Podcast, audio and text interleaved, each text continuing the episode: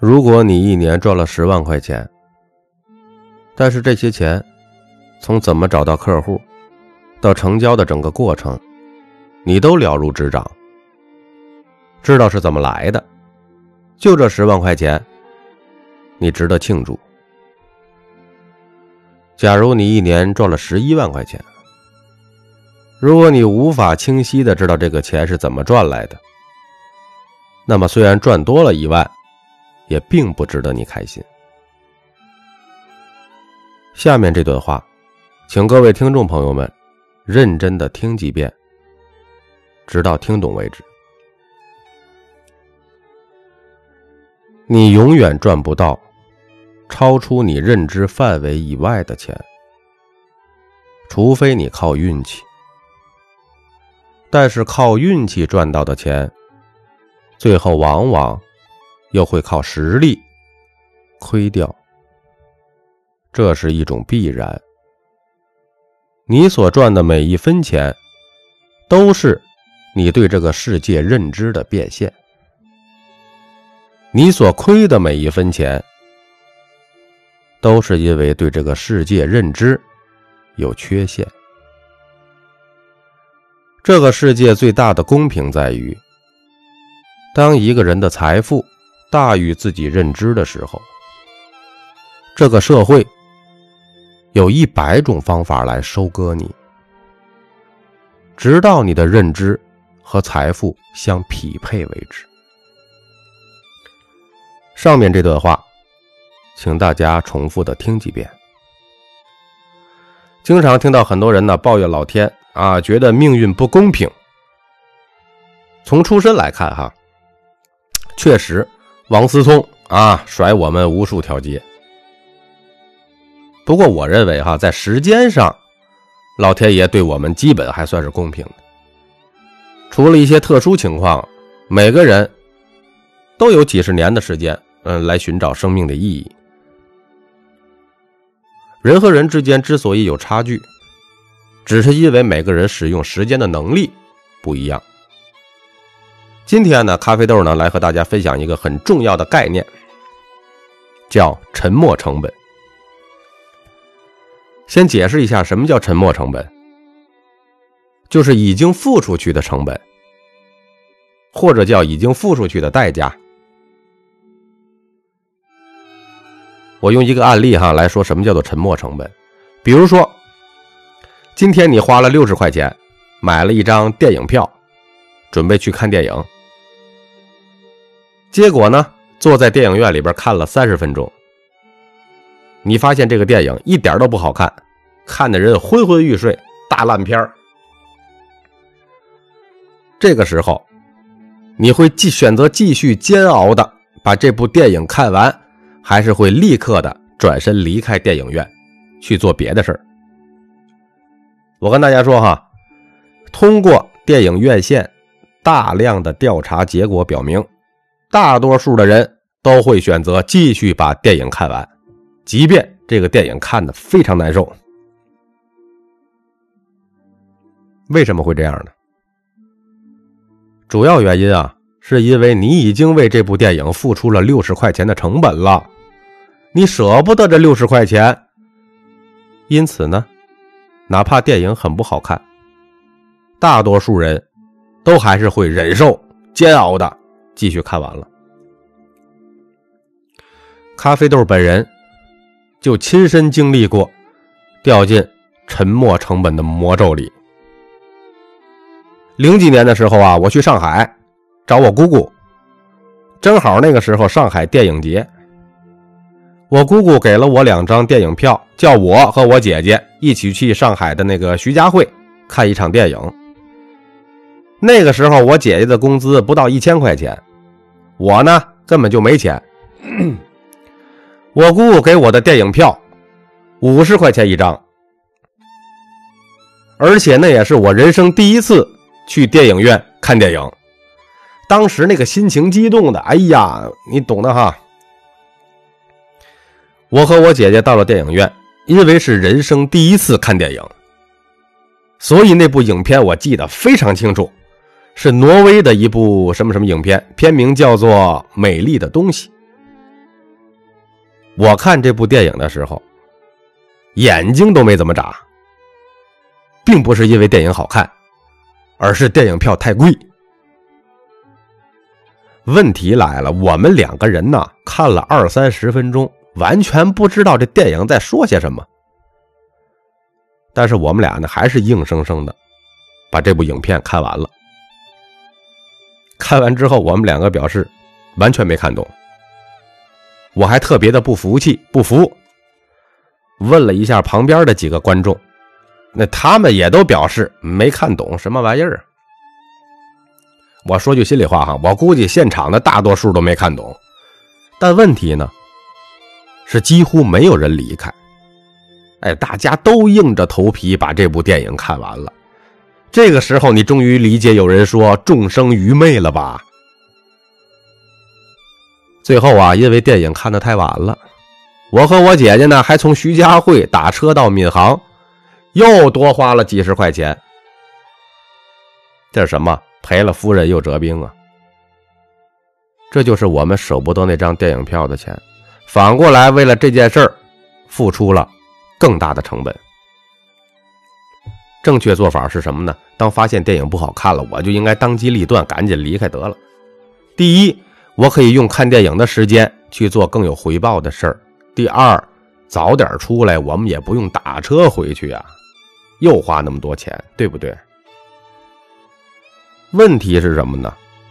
芸芸众生，没有几个人能够选择正确的做法，更多的人都会为了已经沉没的成本，付出更大的代价。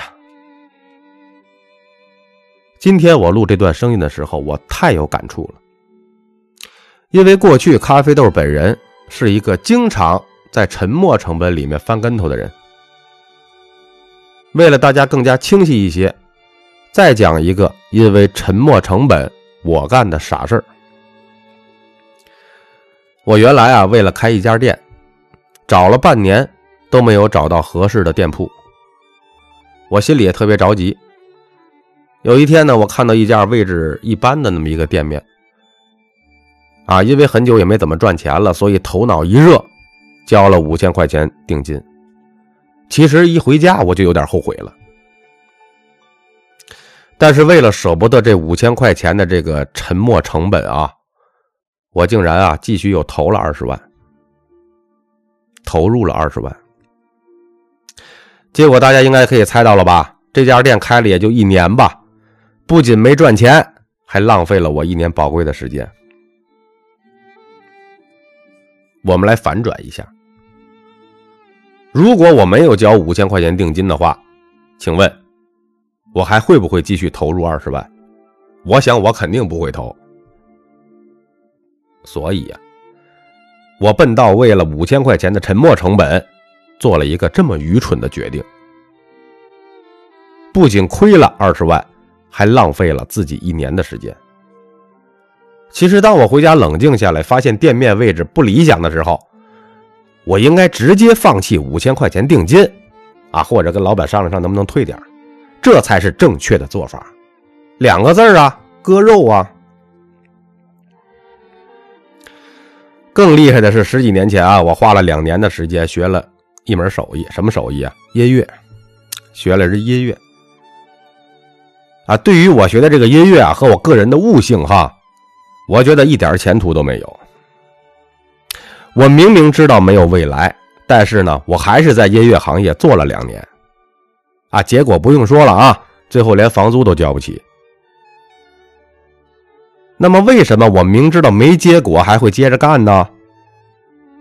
大家可能都会猜啊，因为没有更好的选择呗。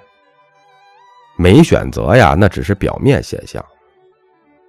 底层逻辑是我舍不得我两年多学音乐付出的沉没成本。大家可以想象一下。如果我没花这两年多学音乐，我还会坚持那么长的时间吗？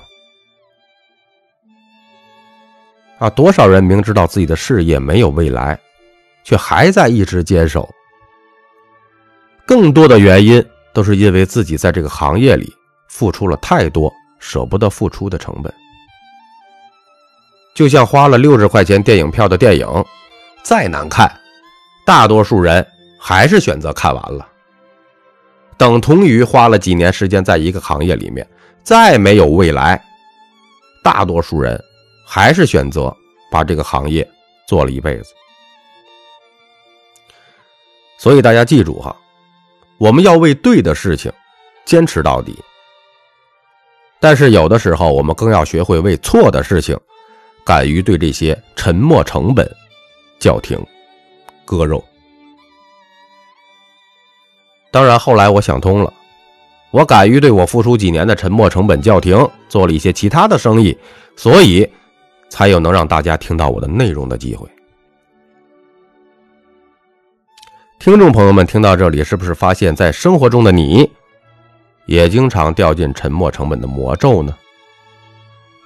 大家反思一下哈。举例说哈，比如说买了不太好吃的水果，或者快坏了的水果，你是不是硬着头皮、偏着难受也得把它吃了点或者给它吃完了？比如说你买了一本超贵的书。你看不下去，你也硬着头皮得看一下，或者是看完了。比如说不怎么喜欢的对象，恋爱三年了，哎，将就着过吧。我们平时在生活当中掉进沉没成本的案例，那简直是太多太多了。接下来咱聊聊哈，怎么在生活当中去运用一下。比如说啊，今天你去逛街买衣服，啊，在一家店里面看见一件非常漂亮的衣服，特别想买，就是价格有点贵，有点高。你呢，跟这个老板还价，可是呢，这个老板相当的固执，就是不愿意把价格降下来。这个时候呢，你使出一些个通用的杀手锏，你假装说我不要了，然后掉头就走。但没想到呢，这个老板呢还是不买账。你走走吧。其实这个时候，你就可以利用沉没成本的策略来尝试，哎，会更有效一些。比如你买衣服的时候，你可以在店里面反复的挑选，反复的试穿，不停的跟老板沟通。啊，老板呢，在你身上花费了大量的精力，为了不让这部分沉没成本损失掉。老板就有可能会给你更多的优惠。当然了，你自己也会为此付出一些成本。如果你麻烦老板一个小时可以省一百块钱，而你的工作一个小时赚不到一百，那这个事儿你就值得做。如果你一个小时赚的钱超出了一百块，那这个事儿就不值得做。这个叫做时间成本啊。我们以后的内容会讲到这个时间成本。听到这里，很多朋友可能就明白了，为什么很多地方啊必须要跟这个客户收定金了，对吧？有一些朋友在这个做一线服务的时候，对吧？销售或者做生意的时候，我们经常发现哈，这个客户啊、顾客啊，每次买东西哈，答应的很爽快，可是，一到刷卡的时候，啊，就像得了帕金森一样啊，这个动作迟缓呐、缓慢呐。我们应该在这个顾客或者客户哎稍微有一点购买欲望的时候啊，就想方设法的收客户啊一点点定金啊，对吧？可能你一万块的东西，你只收五百块定金都行。为什么呢？当客户回到家里边啊，购买的冲动消失了。但是大多数人呢，为了不损失五百块的沉没成本啊，就会继续的购买你的商品。我们要让客户先付出一些沉没成本，啊，让他继续为这些成本来买单。那有朋友说，那如何制造客户的一些沉没成本呢？接下来，咖啡豆来教大家哈，还是举个例子吧，讲个故事吧。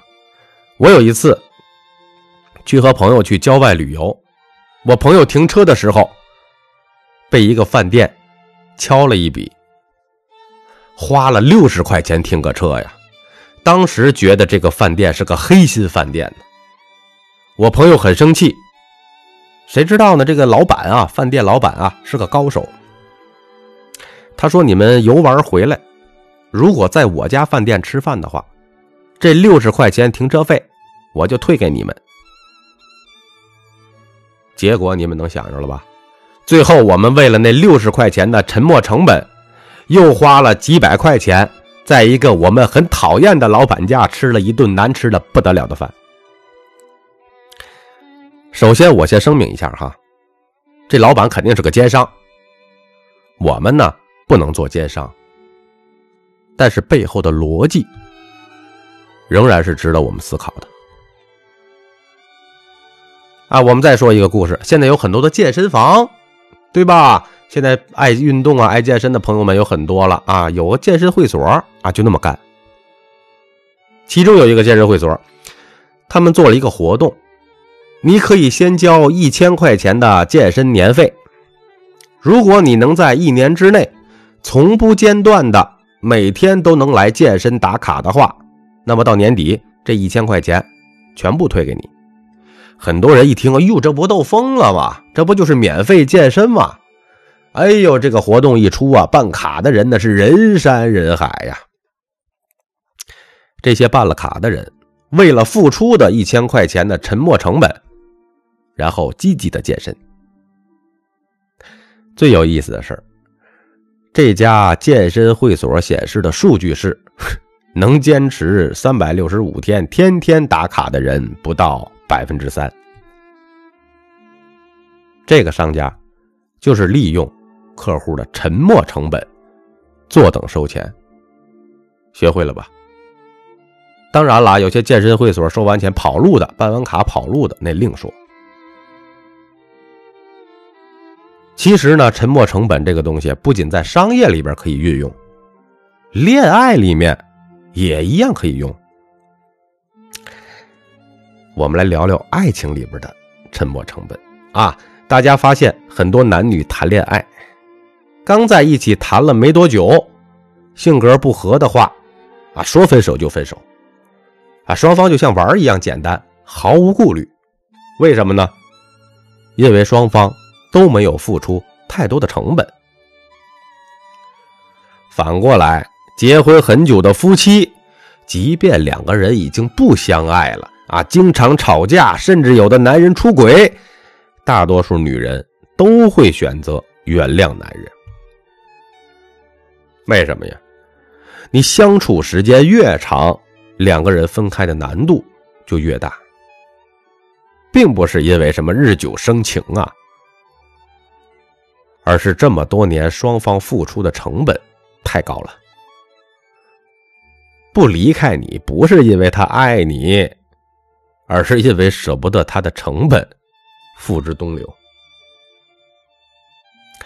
假如一个男的和一个女的谈恋爱，这个男的特别爱这个女孩，有一天这个女孩就问他：“你真的一生都只爱我一个人吗？”男的说：“是的。”这个女孩说。那好吧，为了证明你说的是实话，你在你手臂上最显眼的地方把我的名字纹身纹上去，后面再加一句“我的最爱”。如果这个男生真的纹上去了，那么将来再和其他人谈恋爱那是不容易交代的。这个男生离开这个女孩的几率一定会大大的降低。为什么呢？因为付出的成本太高了。这个例子虽然有点厚黑，但是确实是有道理。然后男的傻乎乎的闻完了啊，发现不对劲，不对头啊，于是呢也叫这个女孩把自己的名字也纹在手臂上。结果这个女孩说：“要不把我们两个人的名字都纹在你手上吧，让他们生生世世永不分离。”这个女的情商够高吧？开个玩笑哈。